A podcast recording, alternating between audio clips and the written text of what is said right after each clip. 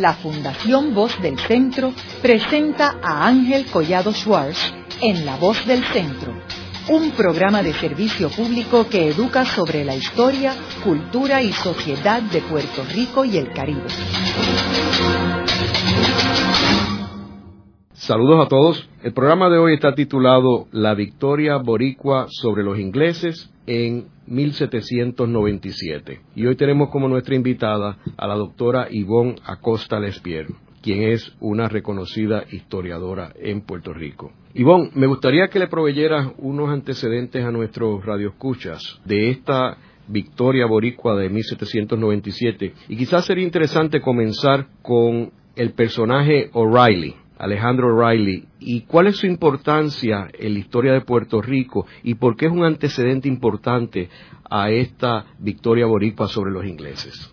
Bueno, antes que nada, gracias por la invitación para hablar de un tema que me fascina. Quizá como, como tantos otros de la historia nuestra, que es imposible determinar de aprenderla. El trasfondo de esta victoria frente al último ataque inglés a Puerto Rico a fines del siglo XVIII fue la visita que había hecho el almirante Alejandro Riley, irlandés, al servicio de la corona española, que fue enviado por el rey ilustrado Carlos III para que examinara la situación de las defensas de Puerto Rico, mayormente las defensas, porque estaba muy preocupada la corona y este era un rey, pues el rey más inteligente que ha habido en la historia de España, antes del actual.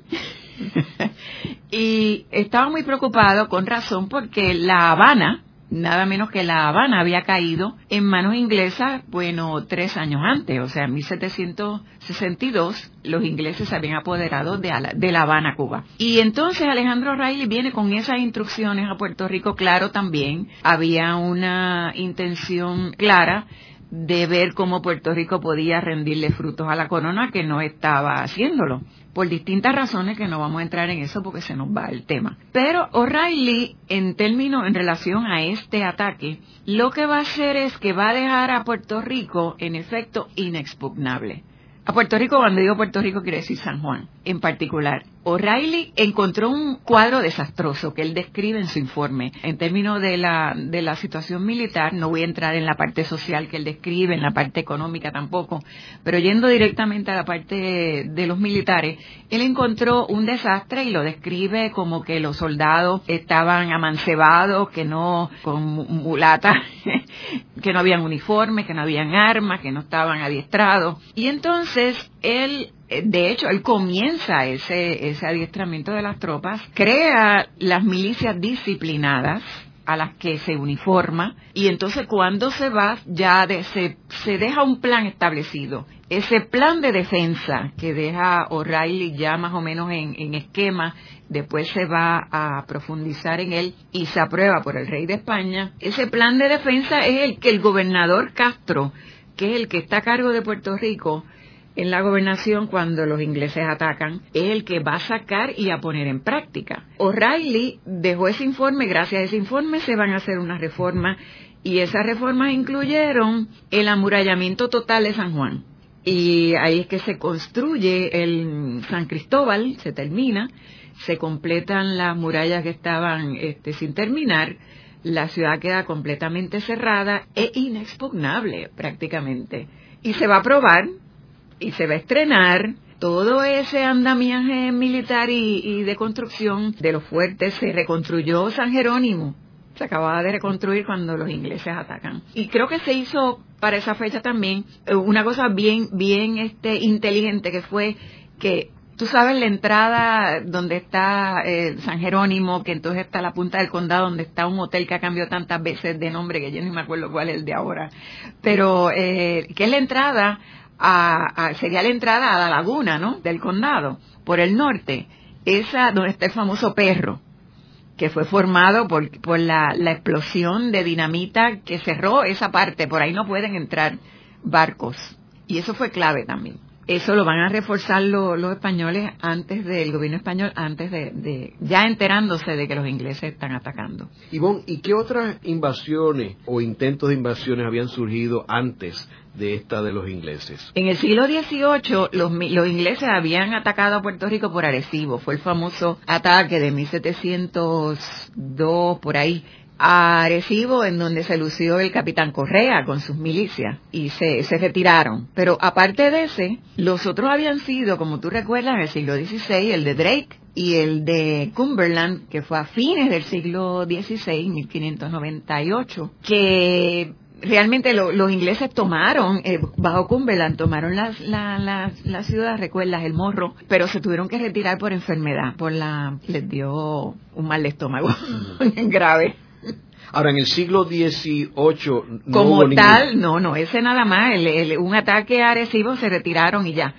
Pero en el, eh, lo, que, lo que ocurre, el contexto de, de, por qué atacan en 1797, hay que ir a lo que estaba ocurriendo luego de la Revolución Francesa en el Caribe y entre Inglaterra y España. ¿Qué estaba sucediendo en Europa en ese momento? En Europa, ah, recuerda, la, la Revolución Francesa había ocurrido en 1789. Esta revolución en la medida en que se fue transformando en algo sumamente radical y acabaron guillotinando al rey y a los nobles, provocó unas alianzas de las monarquías que se sentían amenazadas con razón contra Francia, contra la Francia revolucionaria. En esa alianza contra Francia, eh, después de la Revolución Francesa, entró España del lado de la alianza, junto con Inglaterra. Pero en 1796, Godoy, el primer ministro eh, de España, que era el, amante de la reina, lo sabía todo el mundo menos el rey, Carlos IV, propuso que se entrara en, en alianza con Francia, de modo que España entre en alianza con Francia de pronto, por lo tanto se le va en contra a Inglaterra y es una declaración de guerra eh, virtual contra Inglaterra de parte de España. Eso provoca que entonces Inglaterra pues ya se moviliza obviamente contra España, no solamente bloquea la península ibérica, sino que entonces deciden venir al Caribe para arrebatarle a España en primer dos objetivos. Trinidad, porque llave para el resto de, de Sudamérica, Centro y Suramérica, y Puerto Rico la llave de las Antillas. Y pensaban de seguro que después de esas dos caían todas las demás, ¿no? Desde ahí lo que había sucedido en el Caribe, eso fue en, Europa, la Revolución Francesa, la alianza, la guerra entre, entre Inglaterra y España, en el Caribe lo que había ocurrido era, como sabe, la revolución que llevó a, a, formar la primera república en el Caribe, que fue Haití. Esta revolución de los esclavos en Saint-Domingue, que era la colonia más rica que tenía Francia, de la cual vivía la, la realeza, en este momento, 1791, la revolución aprueba en su periodo constitucional los derechos del hombre y el primero era los hombres nacen libres.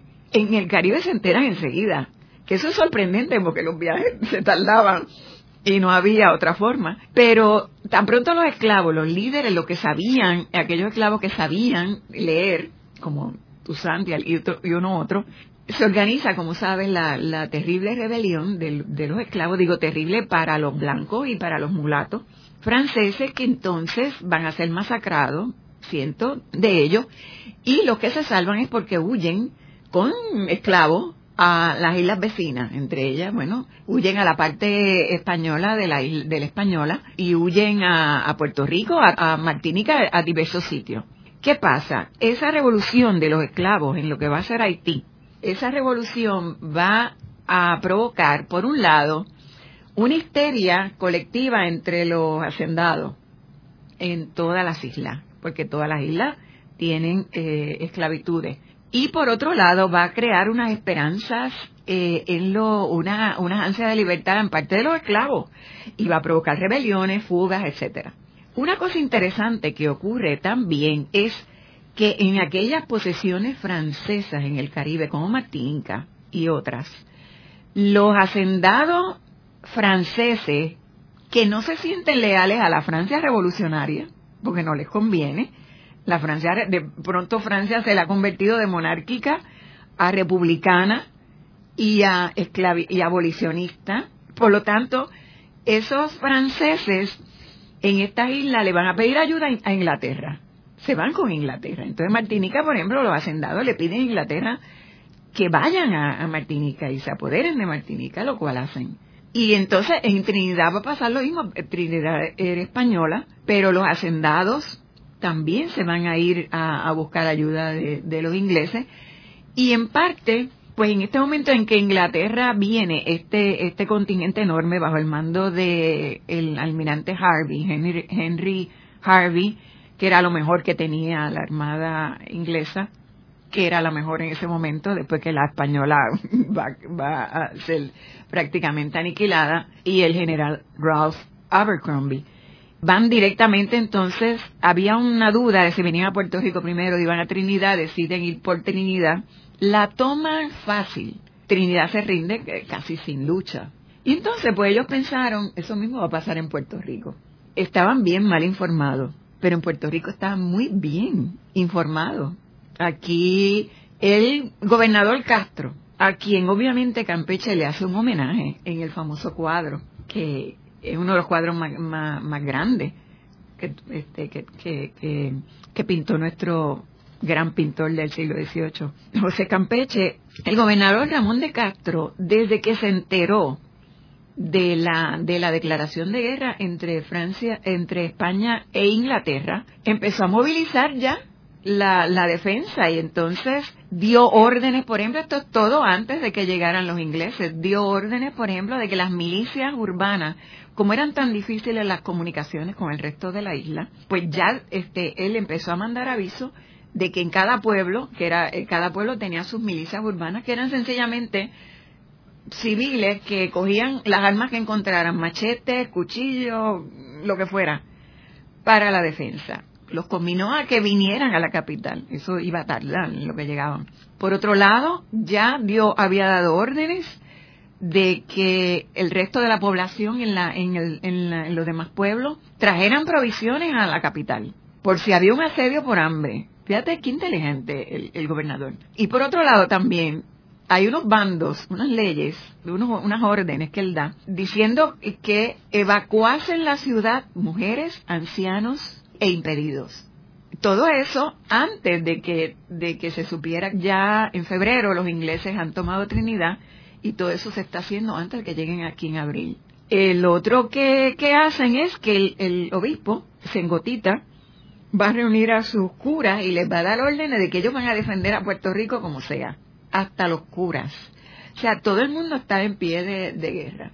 Como parte de lo que había hecho O'Reilly, también se habían formado, parte de las milicias disciplinadas, era un batallón de negros. Esto, nosotros sabemos cómo estaban uniformados gracias a unos dibujos que hizo Campeche. En el libro de Voces de la Cultura, número 2, están esas réplicas si no me equivoco, por lo menos el, el cuadro de Campeche del el exvoto de ese ataque está, está en ese libro. Pero eso me imagino que han visto los lo radioescuchas y los que van a, leer, y, y, tú ciertamente sabes de qué te hablo. Son tres dibujos que hizo Campeche del uniforme.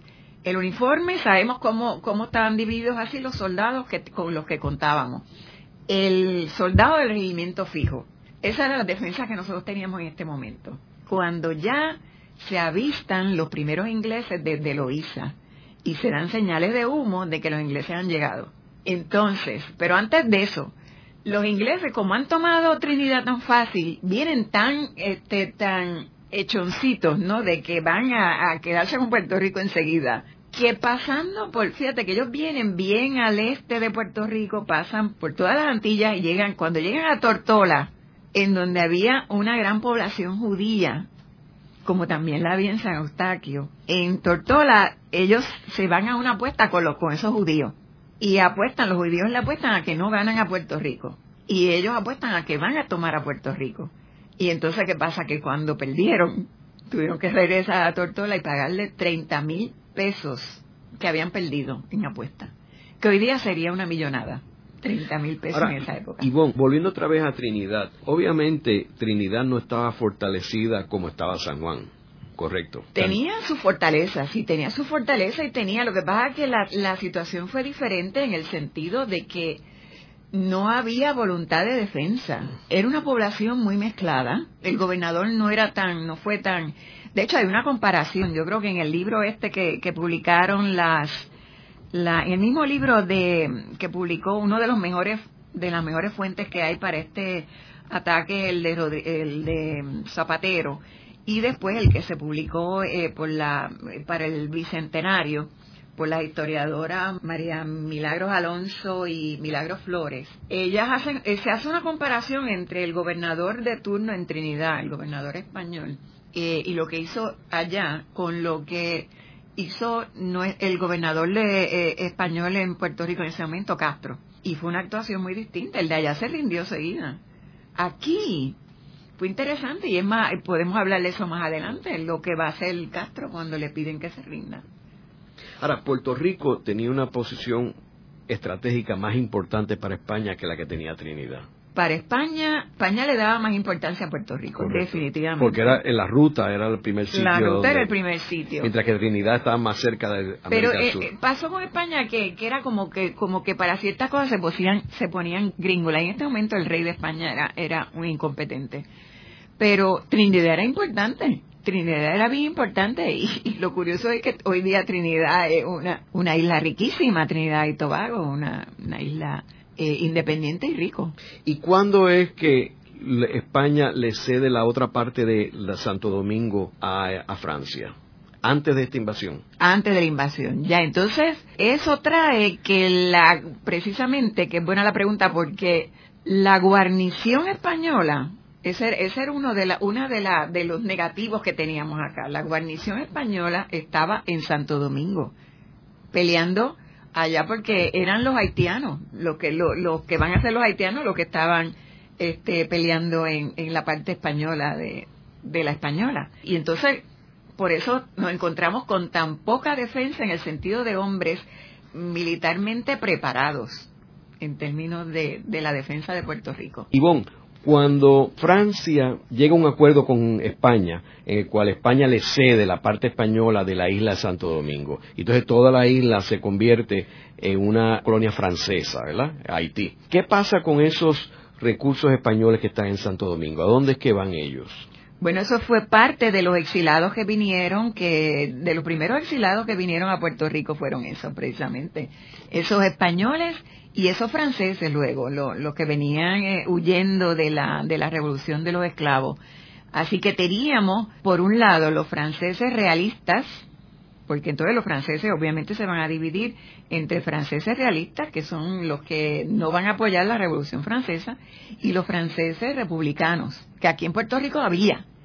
Había una cantidad de, de franceses que se van a poner a las órdenes del gobernador Castro. O sea que esto lo que hacía era que era más apetecible Puerto Rico para los ingleses. Ah, bueno, y entonces espérate que también es interesante que el, uno de los objetivos de Inglaterra, si tomaba como, como ellos creían que iban a tomar a Puerto Rico, era convertir a Puerto Rico en refugio principal para los hacendados franceses que venían huyendo con sus esclavitudes en Puerto Rico para así aumentar la esclavitud en Puerto Rico porque en ese momento los, ingleses no estaban en la de abolir el tráfico todavía.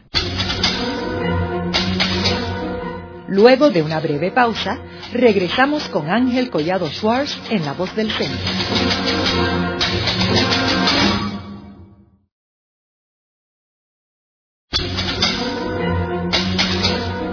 Regresamos con Ángel Collado Schwartz en La Voz del Centro.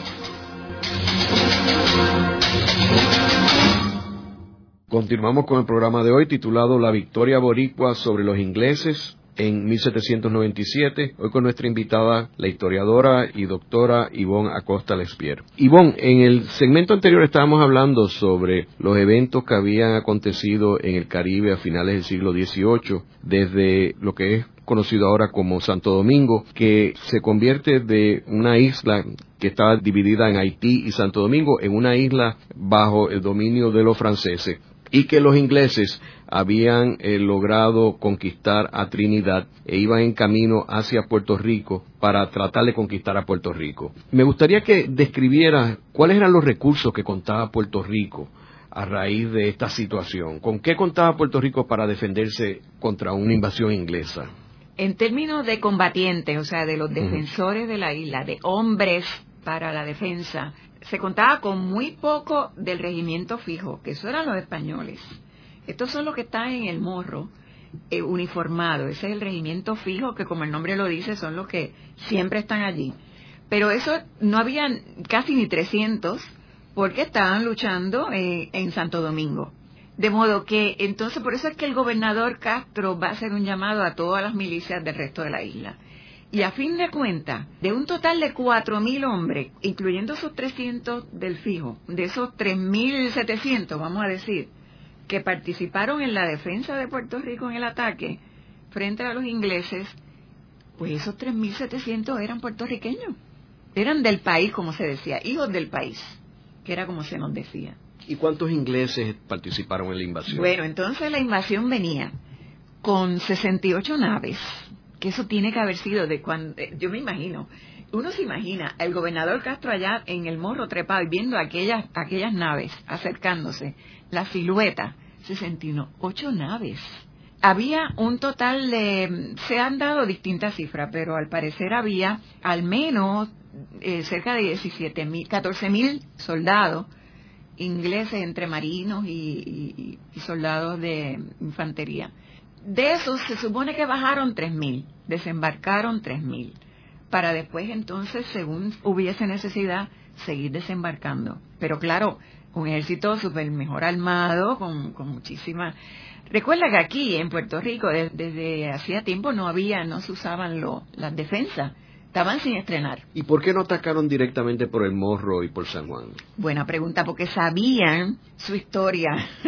Y sabían que por esa área pues no se podía entrar a la, a la bahía porque enseguida, como de hecho ocurrió, la tapaban. O sea, hundían barcos los propios españoles, la propia defensa, para que no pudiesen entrar. Ellos sabían, recuerda que Drake cayó eh, en la trampa de entrar en la bahía y allí fue blanco, fue este, se incendiaron sus naves tuvo que salir corriendo. Ellos sabían, así que ellos van a entrar. Cumberland hizo, había hecho lo mismo, había entrado por el este y les resultó mejor. Recuerda que Cumberland sí logra por el este entrar y seguir y avanzar. Esa es la diferencia con este, que este no pudieron tomar a San Juan. Cumberland sí pudo tomar este, la, la isleta. Ahora, no estaba fortalecido eh, con el plan de O'Reilly. claro, no, por eso es que, que, esta es la diferencia. O sea, esto estaba inexpugnable. Entonces, de hecho, a esas defensas, eh, Abercrombie achaca la, la, derrota. Pero siguiendo, este, esa, esa gran eh, armada, que, daba miedo de verla, va a entrar, va a ser avistada por los escuchas del gobierno en Loíza, bien, bien al este. Y entonces mandan señales de humo y entonces ahí el gobernador Castro va al morro, reúne a su, a su gente y los destaca en los distintos puntos álgidos. Va a destacar un grupo con los mejores, obviamente los mejores generales. Va a destacar un grupo hasta Cangrejo, donde hoy día, por Piñones, por esa área, que de hecho por ahí se van a desembarcar. Va a destacar otro grupo a Martín Peña al puente. El puente de Martín Peña en ese momento era lo único que unía a um, Cangrejo, hoy Santurce, con el resto de, bueno, con el Ato del Rey y Río Piedra, y el resto de la isla.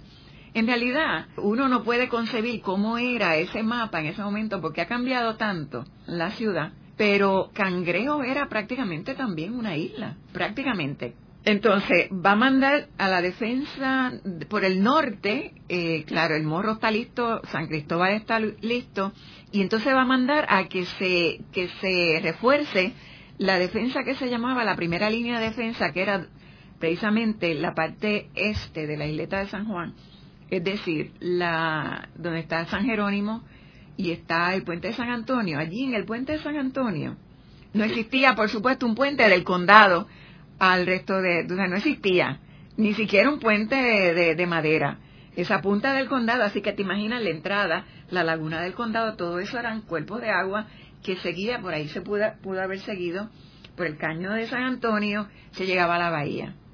Y San Juan quedaba, eh, solamente estaba unida por el puente de San Antonio. En ese puente había un fuerte, ese se perdió. El puente de San Antonio fue una de las bajas este, completas en este ataque. Entonces, llegan los ingleses, eh, el día 18 de abril desembarcan por esa área de, o sea, se establecen y mandan unos lanchones con la bandera inglesa, por supuesto, en una de ellas, en la primera lancha. Y entonces ahí van a recibir una lluvia de, balas de parte de los que están defendiendo a Puerto Rico. Entre ellos, muchos de piñones, de, o sea, de Eloísa, negros y mulatos, que son los que primero van a participar en esa, en esa defensa.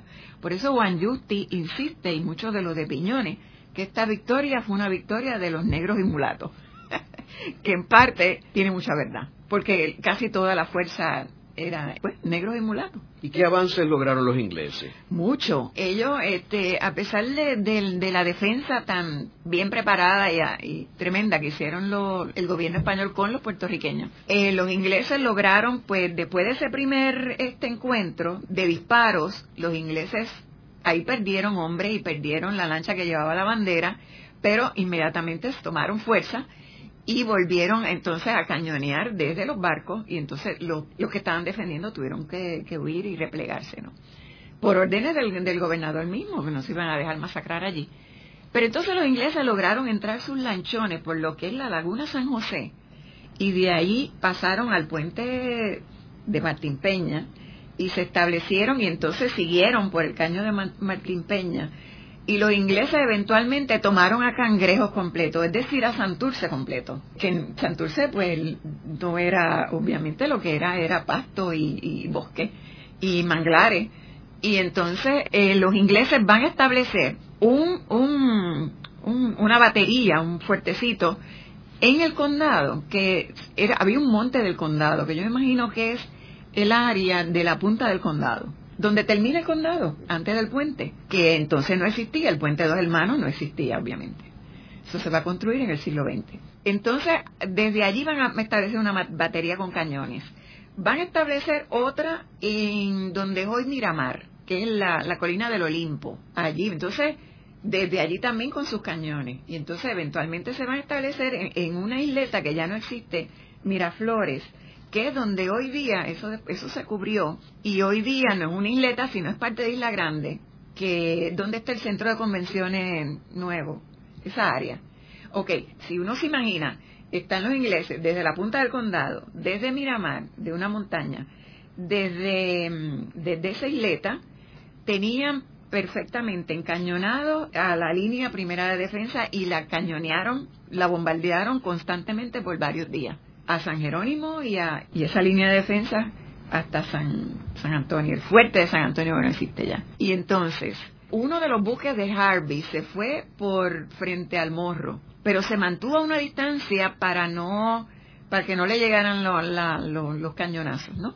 Pero estaba allí, allí, por allí plantado. Y entonces ellos trataron, los ingleses también, de irse por el área de Palo Seco, para entonces cerrar la, cerrar el paso que podían tener los españoles en la isleta de San Juan ah, de provisiones del resto de la isla y de milicias.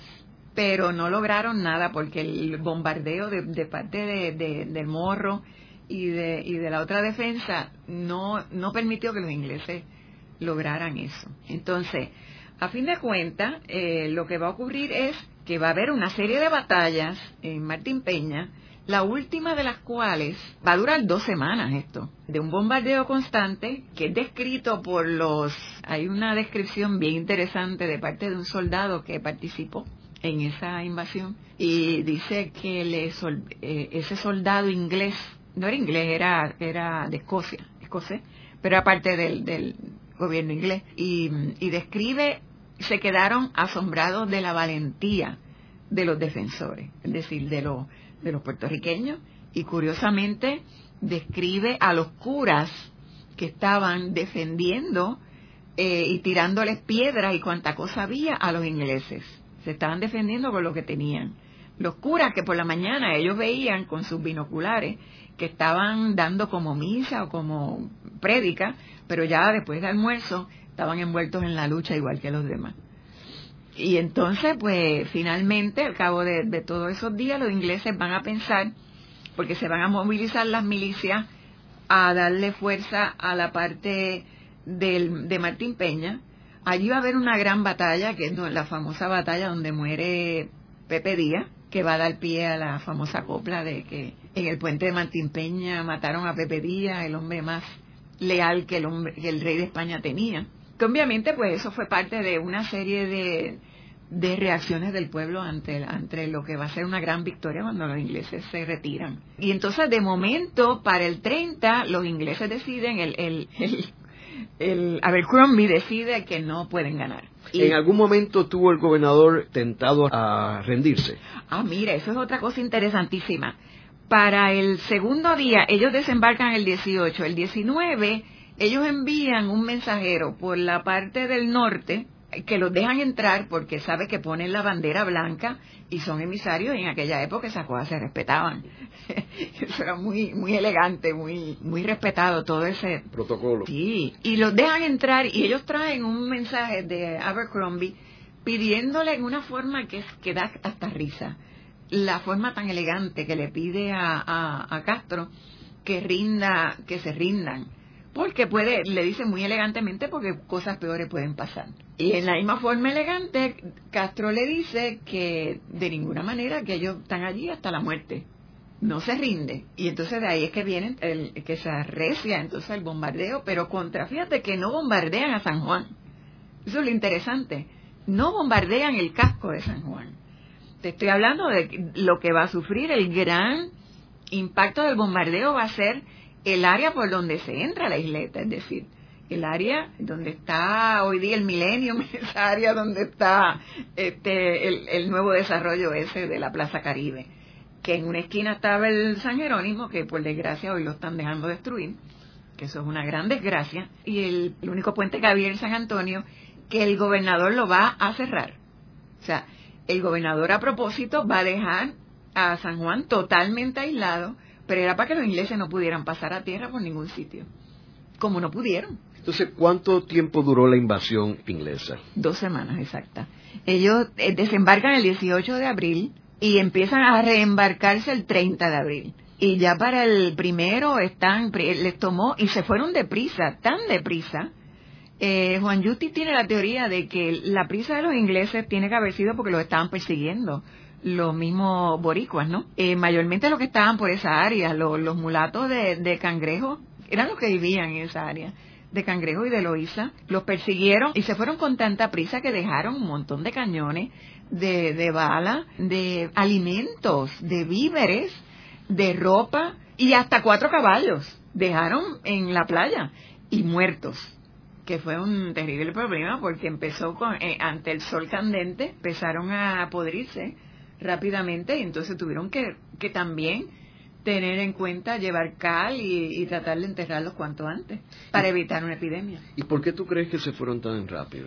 Bueno, yo, se fueron tan rápido y las teorías son de que se encontraron en un momento dado Abercrombie calculó, no puedo tumbar las defensas, pues son, y él lo dice en el informe, las defensas eran inexpugnables. Te quiero decir, a pesar de que le dieron tanto y tanto, no hubo forma. Y por otro lado, ellos estaban siendo asediados por la parte este, aunque tenían supuestamente dominado Cangrejo, hoy Santurce, el área de que conectaba, o sea, Martín Peña, que conectaba con el resto de la isla, estaba siendo reforzado por otras milicias que venían de Río Piedra. Y llegaban, en botecitos, llegaban a darle refuerzo a los que estaban allí a los nuestros. Ahí se da la batalla esa en que muere el famoso sargento de Toa Alta, eh, Pepe Díaz. Y ellos, a ver, cálculo, si sigo así, me van a, me van a encerrar, me van a dejar encerrado en Cangrejo y no iba a tener salida. Ese fue el miedo de, de Abercrombie.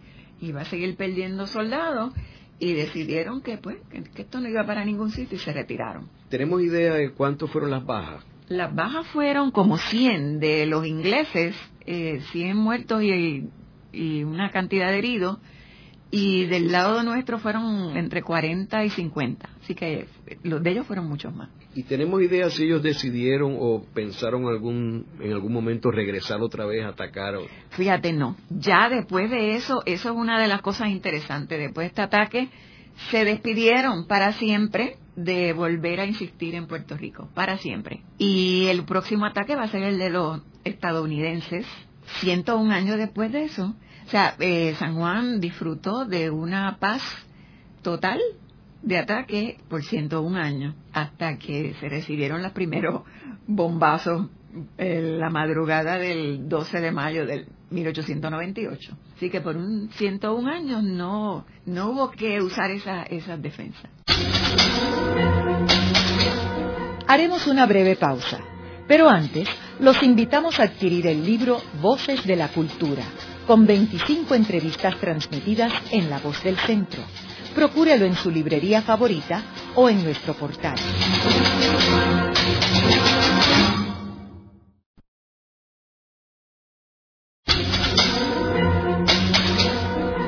Están escuchando a Ángel Collado Schwartz en La Voz del Centro. Ahora pueden accesar a toda hora y desde cualquier lugar la colección completa de un centenar de programas transmitidos por La Voz del Centro mediante nuestro portal www.vozdelcentro.org.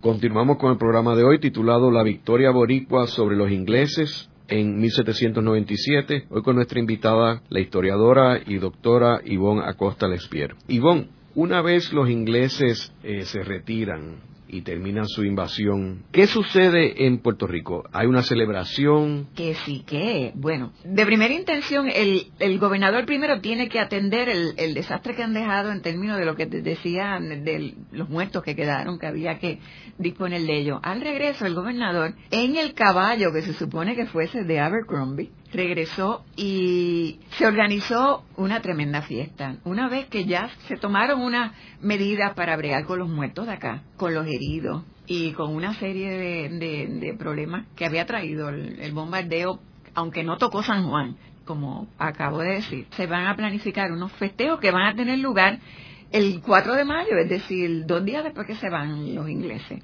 Eso consistió de dos partes. Un Tedeum, que es un Te doy gracias, que se va a celebrar en la catedral con toda la pompa, eh, con todos los que habían participado. Y entonces después hubo un gran desfile militar. Se dice que en ese desfile militar el gobernador estaba montado en el caballo de Abercrombie, que creo que era un caballo blanco. y entonces lo que describen las crónicas, que fue un, un evento, se engalanó la ciudad, fue mucha celebración, había mucha emoción y eso se va a regar por el resto de, la Isla Grande, ¿no? Esto obviamente va a ser en el, en el Viejo San Juan. En la catedral y en las calles de San Juan va a ser y en, la plaza de armas que va a ser las, las ceremonias más, más importantes. Después de esa gran celebración, entonces desde España, cuando el gobierno español se entera de la gran defensa, lo que vamos a recibir es el honor de que al escudo de San Juan se le va a incluir y está desde entonces eh, por su dedicación, es muy noble y muy leal esta ciudad, que eso está todavía en el escudo de San Juan. Dice, por su constancia, amor y fidelidad es muy noble y muy leal esta ciudad. Y es curioso porque el, el cordero que antes estaba sentado ahora está de pie pero no recibimos más nada de parte de España, o sea, muchas gracias y son muy leales y muy nobles y ya. Ahora, para los que participaron, el gobernador Castro se ocupó de que, por ejemplo, la familia del, del famoso sargento, por lo menos sé ese caso, el, sargento Pepe Díaz de las milicias de, de Toalta, se le hizo llegar una ayuda a la viuda y a los hijos en términos monetarios era como, como se hace con los veteranos hoy día, que eso no era usual.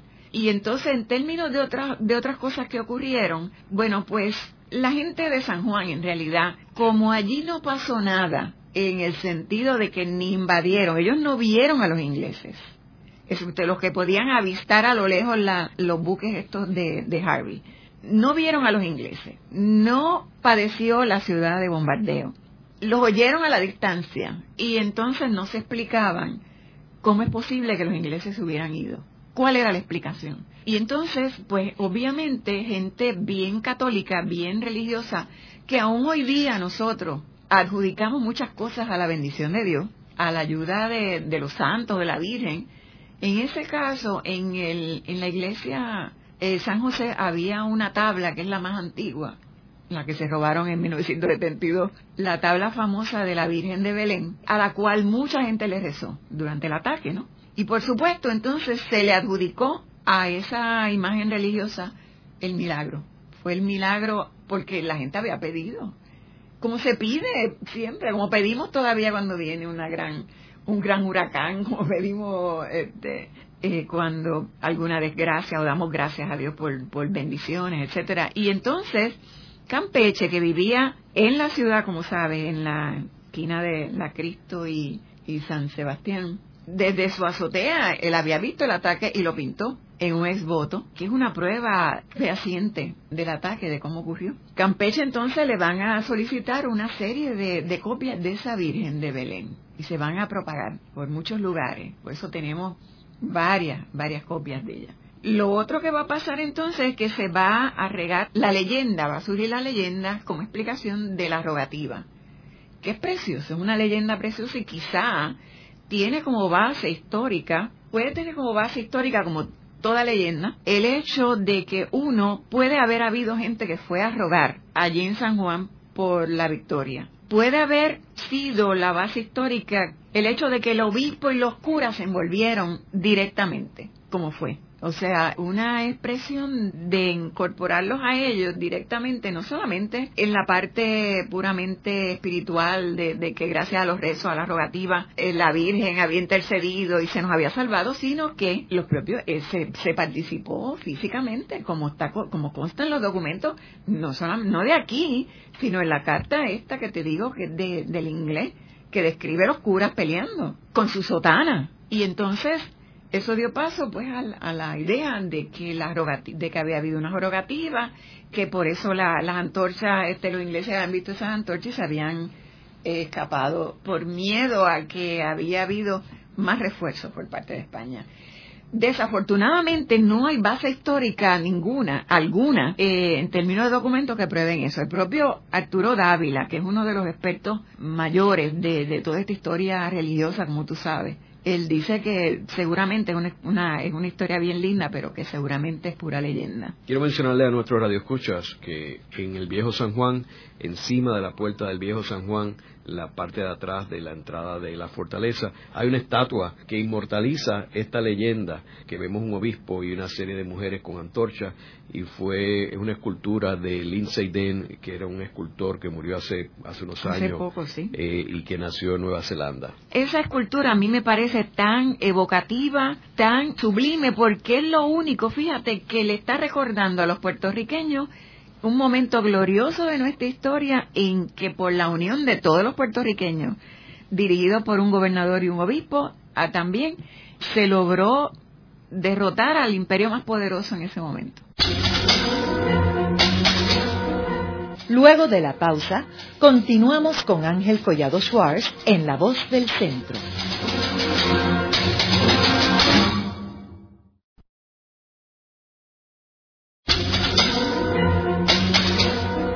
Continuamos con la parte final de La Voz del Centro con Ángel Collado Schwartz. Pueden enviarnos sus comentarios a través de nuestro portal www.vozdelcentro.org. Continuamos con el programa de hoy titulado La victoria boricua sobre los ingleses en 1797, hoy con nuestra invitada, la historiadora y doctora Ivonne Acosta Lespier. Ivonne, ¿qué repercusión tuvo esta victoria de los puertorriqueños sobre los ingleses en el 1797? ¿Qué repercusiones tuvo en el pueblo? En el pueblo, pues, como se regó por el resto de la isla, recuerda que vinieron, este, las milicias vinieron de tan lejos como San Germán. Hubo un resurgir de un orgullo patrio la mayoría de nuestros historiadores están de acuerdo con que ese fue el momento clave para dividir a los puertorriqueños entre los que se sentían españoles y los que se sentían de aquí, puertorriqueños, algo distinto. O sea, hay un surgir de una conciencia nacional puertorriqueña. Porque en el siglo XVIII sí había habido algunas, algunas instancias eh, de un septil patrio, pero eran esporádicas y concentradas en algunos lugares como San Germán, por ejemplo, como en Miguel Enrique, por ejemplo, que se sentía muy de acá, pero en términos generalizados, este es, esto es lo que va a dar pie a que toda la población, incluyendo negros, mulatos, blancos, religiosos, todos se sintieran orgullosos de pertenecer a este lugar y de ser y de ser puertorriqueños. Y eso va a dar pie a tener unas esperanzas que luego van a ser frustradas por otras situaciones eh, a principios del siglo XIX, que en eso tú entras, en, has entrado en otro programa de esta serie. Pero eso eh, va a dar lugar a un gran orgullo patrio este, bien generalizado. Van a surgir poemas, coplas, por eso surge la de Pepe Díaz, porque fue un héroe. Y tú dirías también que se regó la voz de que Puerto Rico era una plaza bien difícil de conquistar y por eso no hubo ninguna otra invasión hasta 101 años después. Definitivamente, definitivamente esa es una explicación porque cuando, y eso se regó por el Caribe también, pocos meses después de la victoria, llegó a Puerto Rico el famoso visitante francés André Pierre Ledru, cuyo libro es un clásico, Viaje a la isla de Puerto Rico, en el año 1797, que les recomiendo a todos nuestros oyentes y, lectores luego. Ledru venía en una expedición científica con el francés Boudin. Baudin. Ellos fueron primero a Trinidad para rescatar una pieza que había perdido Baudin de su colección de botánica y trajo a Ledru, este joven francés que tenía 30 años, más o menos. Y entonces no logran, como ya Trinidad ha caído en manos de los ingleses, no logran nada y vienen entonces, deciden venir a Puerto Rico. En el trayecto ellos pasan por San Tomás, tú sabes que por el Caribe era usual ir yendo de isla en isla pues para aprovisionarse, etcétera. Pasaron por San Tomás y dice Ledru en su libro que ya en San Tomás le, se, le dijeron a ellos que los ingleses habían sufrido una terrible derrota en Puerto Rico, porque habían tratado eh, ilusamente de, de, conquistarla. O sea que ya se sabía en el Caribe de Puerto Rico era inexpugnable. Y entonces, pues ya después de eso no, no hubo más ningún, más ningún intento de parte de nadie. ¿Y qué otro detalle menciona Ledru en su crónica? Ay, Ledru es fabuloso. Digo, aparte de detalles que yo recomiendo el libro porque es, fabuloso, es sabroso por, la, por las descripciones que da de la isla, pero en términos de este ataque, Ledru señala que mm, él va y examina Boca de Cangrejo, que fue por donde ellos este, desembarcaron. Pero entonces Ledru hace una historia que es muy típica del orgullo francés, ¿no? Él le achaca la victoria a los franceses que participaron en la defensa de San Juan. Nada más lejos de la realidad. O sea, los franceses vinieron a añadir un factor importante porque cualquier ayuda en, cualquier guerra es bien recibida. Pero de eso decir, uh, van a gloriarse de que 300 franceses yo diría, pues como si fueran los 300 espartanos de, Leonidas, ¿no? Pero lo que había ocurrido es que el, estos 300 franceses que estaban en Puerto Rico domiciliados, eran, que eran, de hecho, dice Morales Carrión, que eran republicanos, que eran, respaldaban la Revolución Francesa. Se ofrecieron, vinieron donde el gobernador Castro para ofrecerles su ayuda. Castro inmediatamente los recibió con los brazos abiertos y les dijo, quédense conmigo en el fuerte porque Castro dirigió la defensa desde el propio fuerte San Jerónimo. Y ellos se incorporaron a esa defensa, los franceses. El gobernador Castro, para, para, como un gesto de amistad adicional con ellos, le va a izar la bandera francesa junto a la española, en el San Jerónimo únicamente. Eso va a dar pie a un incidente de la, de la invasión que, que es bien curioso. Y es que en un momento dado, Abercrombie le manda un mensaje urgente a Castro preguntándole cuál de las dos naciones es la enemiga, Francia o, España. Porque estaban, la, él ve las dos banderas en el San Jerónimo. Entonces Castro de inmediato le mandó, eh, toda esa documentación existe obviamente, Castro le manda un mensaje diciéndole, no, no, no, está claro que somos eh, que es España la nación enemiga la que se está defendiendo y entonces Castro manda de inmediato pues para no crearse problema a arriar la bandera francesa la tricolor. Y eso va a ser un insulto para este para Ledru que Castro hubiese hecho eso. Pero era una cosa que, que era no le quedaba más remedio porque estaba creando una situación de de confusión.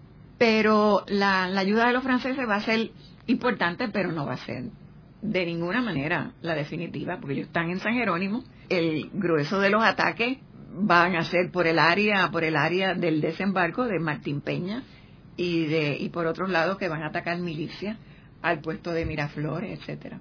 Ivonne, ¿y qué pasaron con los cañones que trajeron los ingleses. Eso es otro dato interesante. Los cañones que fueron encontrados, este, abandonados por los ingleses, años después van a ser derretidos y con ellos se hizo la estatua a Ponce de León, que está hoy día en la Plaza San José. Cuando se celebró el primer centenario de esta victoria, que fue una celebración en grande, pues esa estatua se ubicó en la Plaza San José y la de Cristóbal Colón se pasó a, la plaza que era de Santiago, que pasó a ser la Plaza de Colón. En el programa de hoy hemos discutido la victoria boricua sobre los ingleses en 1797, una victoria que se debió a primero las fortificaciones de San Juan que había recomendado O'Reilly y segundo a las fuerzas puertorriqueñas que se unieron a los soldados españoles. Sin esta ayuda de los puertorriqueños nunca se hubiera podido lograr esta victoria porque, como hemos mencionado,